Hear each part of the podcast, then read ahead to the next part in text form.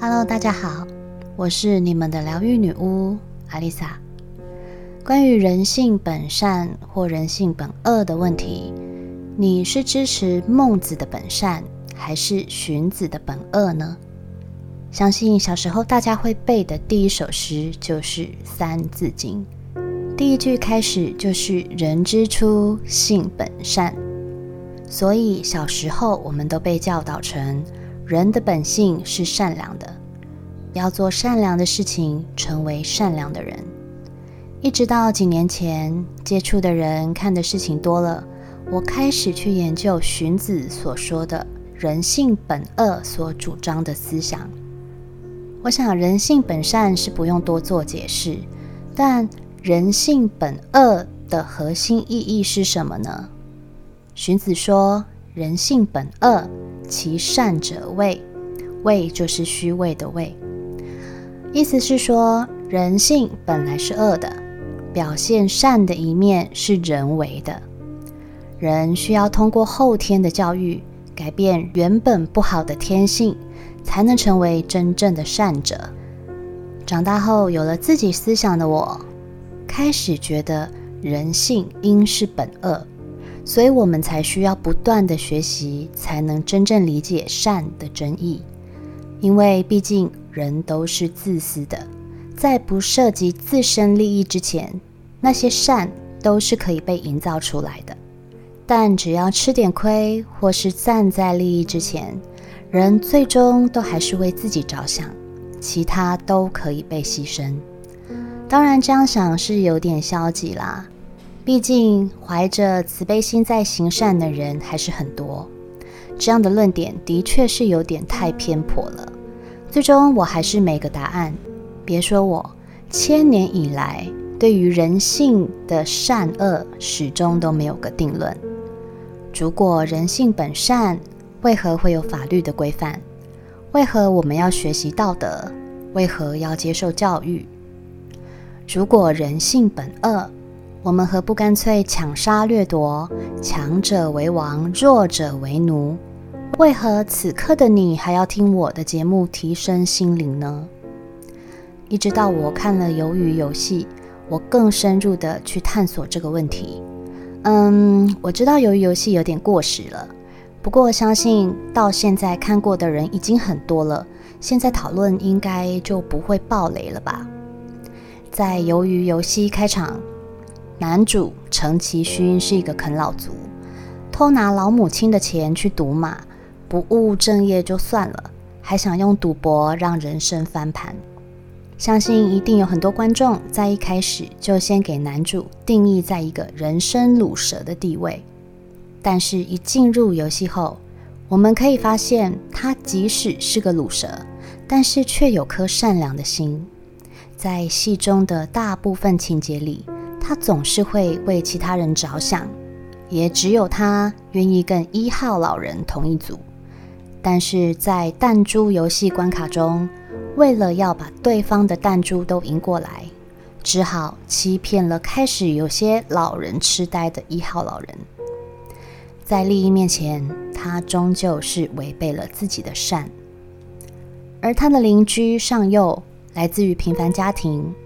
有些评论里说他是本恶的代表，但我却不这么认为。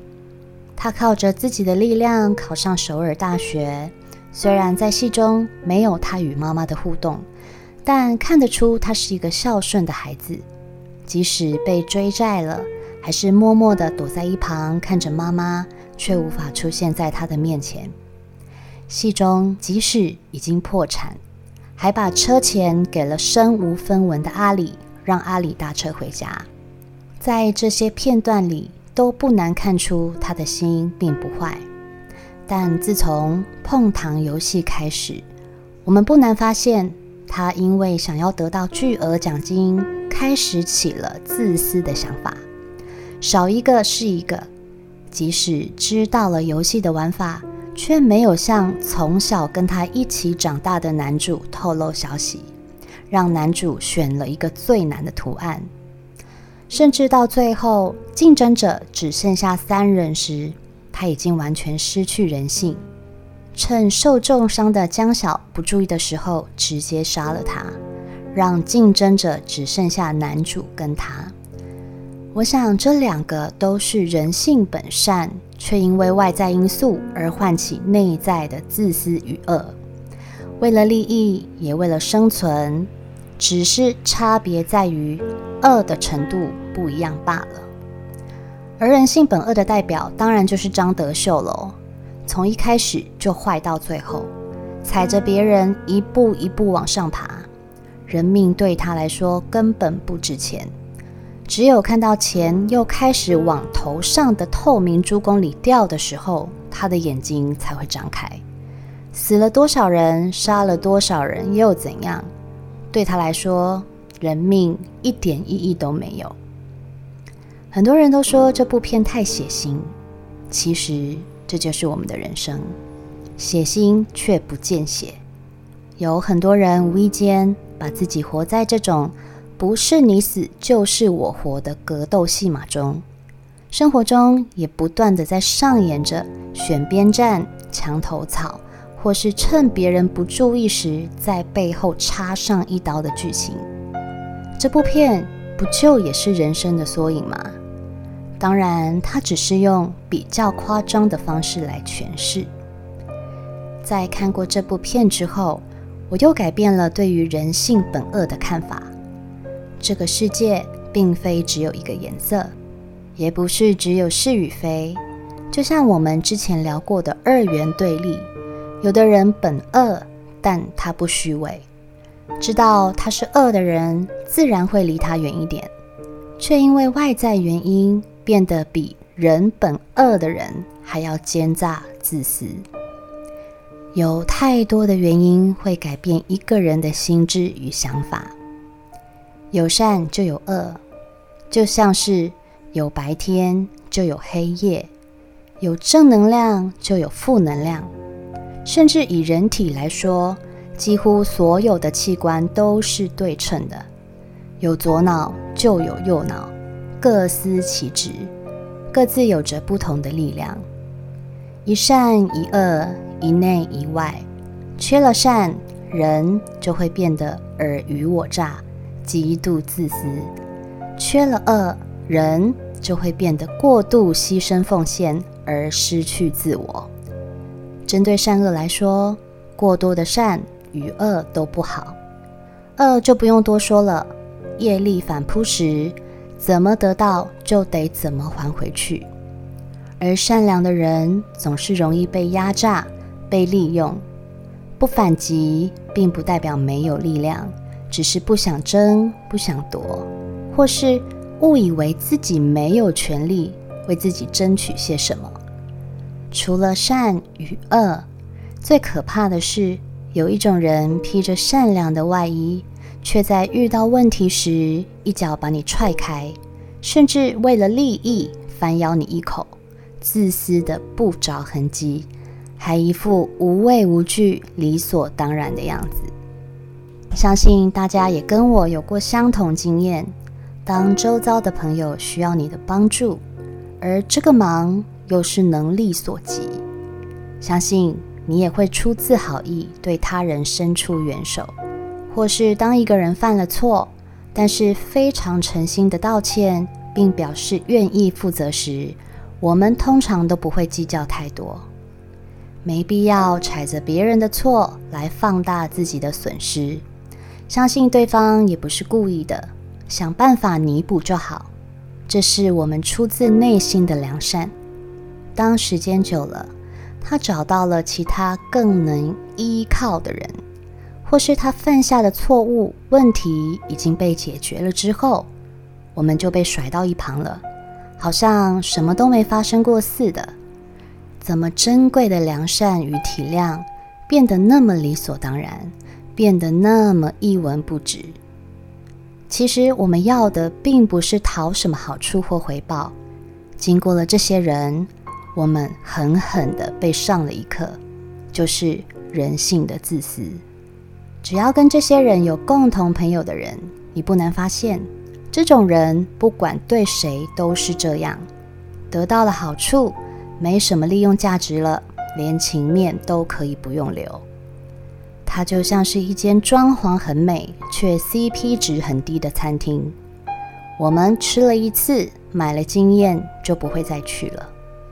于是，这种人的朋友总是来来去去，他们也不以为意，反正旧的不去，新的不来。对他来说，一切都是你自愿的。你会发现，当初你的善意，一夕之间竟然变得那么廉价。除了善与恶与伪善之外，我们还能有第四种选择，就是当一个保有良善却柔中带刚的人。刚强并不是拿来攻击别人，而是我们都应该对自己产生的保护机制。太善良的人反而会纵容一些不安好心的人，久了之后会害怕对人好。或是不再对人好了，这并不是一个好的循环。只有存着善心却有着自己底线的人，才能避免自己的善良被利用，避免遇见那些不懂得感恩、不懂得回馈，总是把好处留给自己，把叹息留给我们的人。不懂感恩的人，不是脑袋有问题，而是人品有问题。人品差的人，差的不是身材，不是容貌，而是德。我们虽然长了一双慧眼，却不是火眼金睛，难以在短时间内看穿人心、读懂人性。对人看走眼也是很正常的事。只要保持着善良的原则，坚持自己的信念，不要因为瞎了几次狗眼就觉得。善心是种错，即使有人利用了我们的善良，让我们吃了点亏，早晚有一天，老天会把你失去的通通补回来。心无善念，或是做的坏事跟好事不成正比，过得再好的人生都不足以羡慕。怎样吃进去，就怎样吐出来。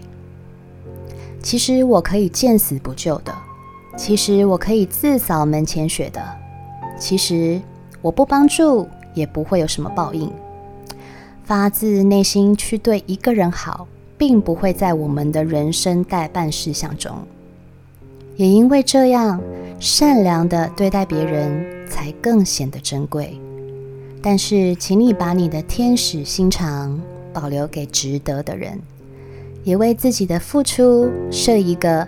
即使对方不感恩也不回馈，对你也无伤大雅的底线。最重要的是，必要的时候，请不要纵容，不需要承担无谓的攻击。